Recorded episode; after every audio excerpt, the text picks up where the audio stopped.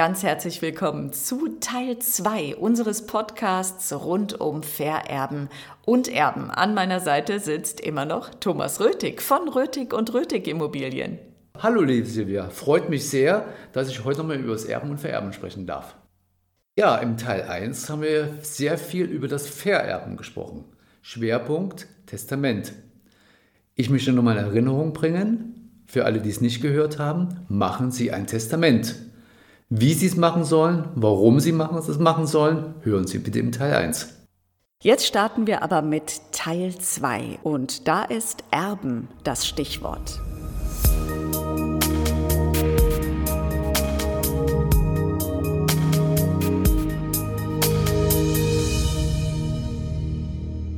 Thomas, dass du als Erbrechtsanwalt sehr viel mit Erben zu tun hattest, ist ja klar. Aber als Immobilienmakler ist da Erben denn auch ein großes Thema? Wir reden ja immer von Vererben und Erben. Vererben ist der Zeitpunkt, wo der Erblasser noch lebt. Dann ist der Todesfall eingetreten. Dann kommt die Schnittstelle Erben. Und jetzt kommen wir als Makler ins Spiel. Wir treten erst auf, wenn vererbt wurde und wir haben dann mit den Erben zu tun. Ist das denn ein großer Unterschied, wenn eine Einzelperson zu euch kommt oder eine Erbengemeinschaft? Ja, liebe Silvia, das ist ein sehr großer Unterschied, denn eine Gemeinschaft von Erben, die müssen sich nicht einig sein. Das kann zufällig entstanden sein, dass der Erblasser verschiedene Stiftungen bedacht hat, die miteinander nichts zu tun haben. Es können allerdings auch nahestehende Personen sein, ich rede mal von Geschwistern, von Kindern des Erblassers, die sich nicht einig sind. Der eine will verkaufen, der andere will nicht verkaufen. Und deswegen ist der Verkauf einer Immobilie für den Makler viel komplexer, als was er nur an einen einzelnen Auftraggeber hat wie heißt es so schön, viele Köche bzw. Erben verderben den Brei. Aber sag mal, ich kann das nicht ganz nachvollziehen.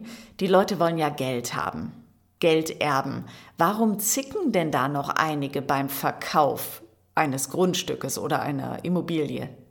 Die Frage stelle ich mir auch regelmäßig. Warum macht einer Schwierigkeiten? Normalerweise müssen sie an dem gleichen Strang ziehen. Und die Ursachen sind ganz unterschiedlicher Art. Es geht teilweise bis in die Kindheit zurück, wo dann die Beteiligten bei uns sagen, es hat mit der Sache gar nichts mehr zu tun. Die Mama hatte ich lieber gehabt als mich. Und äh, jetzt bin ich aber dran und jetzt zeige ich es dir, jetzt bin ich hier der Chef im Ring. Und es gibt Motivlagen oder es gibt äh, andere Gründe, sagen, ich will das Haus behalten und ich zahle dich aus und der andere will natürlich den reellen Wert haben für seinen Anteil. Derjenige, der das Haus übernimmt, will so wenig wie möglich bezahlen. Oder er will im Haus wohnen bleiben und dann einigen sich nicht über die Miete. Und es gibt 100 Dinge, die die Sache erschweren. Und dann gibt es äh, noch Dinge, dass jemand sagt, ich gehe zu dem Makler so und so und der andere geht zum Makler so und so. Es gibt so viel Konfliktstoff, so viel kann man sich gar nicht ausdenken. Wie groß war denn die ja, größte Erbengemeinschaft, die du jemals betreut hast? Ich als äh, Immobilienmakler hatte jetzt eine Erbengemeinschaft mit zehn Personen. Diese wurden von ihrem Freund, der todkrank gewesen ist, mit einem sehr großen Grundstück bedacht, mit der Auflage, das Grundstück zu verkaufen und das Geld zu teilen. Und das war eine ganz harmonische Angelegenheit, muss ich sagen. Wir haben regelmäßig Treffen gehabt, äh, haben uns ausgetauscht. Ich habe die jede Woche informiert. Und wir waren ein richtig gutes Team, die Erbengemeinschaft und wir. Und die haben uns danach ein riesen Kompliment geschrieben und habe ich gesagt, das Kompliment müssen wir zurückgeben. Wir haben es der Erbengemeinschaft zu verdanken, dass das so toll, reibungslos und erfolgreich über die Bühne ging und weil sie auch unsere Empfehlung angenommen haben. Wir haben auch Erbengemeinschaften gehabt, war ein großes Vermögen, fünf Geschwister, alles Ärzte, Professoren, Medizinprofessoren und vier haben zusammengehalten und eine hat ausgeschert. Und das war sowas von schwierig und die waren, die vier, mit der einen habe ich gar nichts zu tun gehabt, die vier kamen regelmäßig zu mir ins Büro. Ich wurde abends angerufen, samstagsabends, sonntagsabends. Die standen derartig unter Strom bei dem Verkauf, das habe ich noch nie erlebt. Und letztendlich habe ich hier mehr Betreuungsarbeit geleistet in den gesamten Verfahren, als was eigentlich der Immobilienverkauf ausgemacht hat.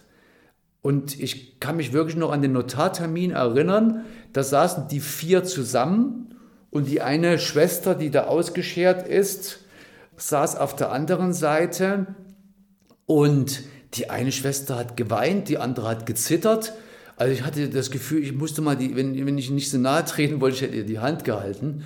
Es war außerordentlich emotional geladen und es war nur geglückt, weil wir, muss ich ehrlich sagen, einen richtig super Job im Bieterverfahren gemacht haben. Und wir haben einen Wahnsinnspreis erzielt, sodass wir zwar emotional die fünfte Schwester nicht reingeholt haben, über das Geld haben wir sie reingeholt. Das waren jetzt deine Erfahrungen mit großen Erbgemeinschaften als Immobilienmakler, aber du hast sicherlich auch Erfahrungen als Anwalt gemacht. Ich habe ja vorhin schon gesprochen über die Größe von Vermögen. Aber wir haben natürlich auch Erbengemeinschaften gehabt, die groß an der Zahl von Erben gewesen sind. Und seitdem habe ich auch keine Angst mehr, wie sagt man, keine Angst vor großen Tieren oder großen Herden. Das, das war eine Erbenherde. Da hatten wir in ein Verfahren also ganz deutlich über 100 Erben gehabt. Erben und Erbeserben. Und da fragt sich natürlich jeder, ja, wie konnte das sein, über 100 Erben? Das ist darin begründet, dass die Erblasserin 1971 verstorben ist in den neuen Bundesländern und damals wurden die Erben nicht ermittelt. Ich selbst hatte keine Kinder, äh, keinen Ehegatten und dann wurden praktisch die Geschwister hat sie auch keine gehabt, da wurden die Geschwister der Eltern mütterliche und väterlicherseits ermittelt. Und auf jeder Seite waren zehn und neun Geschwister, die natürlich alle verstorben waren, deren Kinder auch wieder verstorben waren. Wir haben da über 40, 50 Erbscheinsverfahren durchgeführt. Das Verfahren war über zehn Jahre bei mir anhängig. Ich habe, weiß nicht, 80, 100 Leitsordner gefüllt. Und da dachte ich mir immer, ja, hätte die mal ein Testament gemacht, äh, wäre alles gelöst gewesen und wir hätten nicht so eine Wahnsinnsarbeit gehabt. Und zum Schluss tritt man ja bei manchen Beteiligten an, die kriegen dann 100 Euro. Und dann sagen die, ja, da muss ich noch zum Notar gehen und da muss ich mitwirken. Da lässt das Beteiligungsinteresse auch erheblich nach. Also das hätte man alles leichter haben können. Das ist ja auch ein großer Stress für alle Beteiligten und natürlich auch für dich. Ich lasse mich äh, durch eine Vielzahl von Beteiligten überhaupt nicht unter Stress bringen. Das ist ein großer Erfahrungsschatz. Und was mich früher gestresst hat, muss ich ehrlich sagen, das waren schwierige, uneinige und konfliktgeladene Erbengemeinschaften. Die haben mich auch unter Druck gesetzt. Und da habe ich jetzt äh, eine Lösung gefunden dahingehend. Ich habe noch eine Mediationsausbildung gemacht und die Mediationsausbildung hat den Sinn gehabt, wie gehe ich mit solchen Erbengemeinschaften um. Und ich muss sagen, wir sind auf einem guten Weg, denn jetzt sind wir in die Lage versetzt, dass die Erbengemeinschaft selbst ihre Konflikte lösen kann. Und ich unterstütze sie dabei. Ja, vielen Dank für den Podcast, lieber Thomas. Es hat sehr viel Freude bereitet. Freut mich sehr, liebe Silvia. Danke für deine Einladung. Und auch ein Dankeschön an Sie, liebe Zuhörerinnen und Zuhörer. Ja, wir hören uns wieder zum nächsten Podcast von Rötig und Rötig Immobilien.